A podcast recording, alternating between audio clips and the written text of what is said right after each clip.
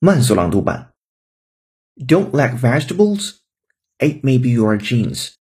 The taste gene can affect how people perceive different flavors. Taste bud sensitivity decreases as we age. So even your most disliked vegetables could become palatable later in life.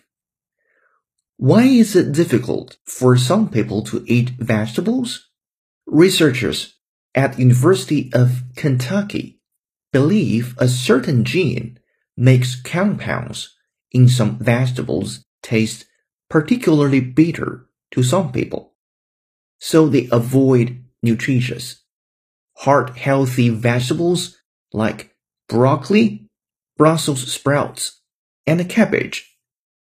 The average age of the respondents was 52 more than 30% of them were female.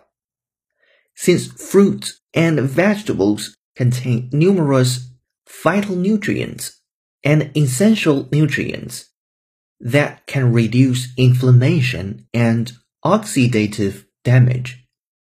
Two key damaging processes linked to cardiovascular disease, cancer, diabetes, and other chronic disease anything that affects dietary intake of these foods can possibly influence disease development. 本期节目就到这里，浩浩老师恭喜你又进步了。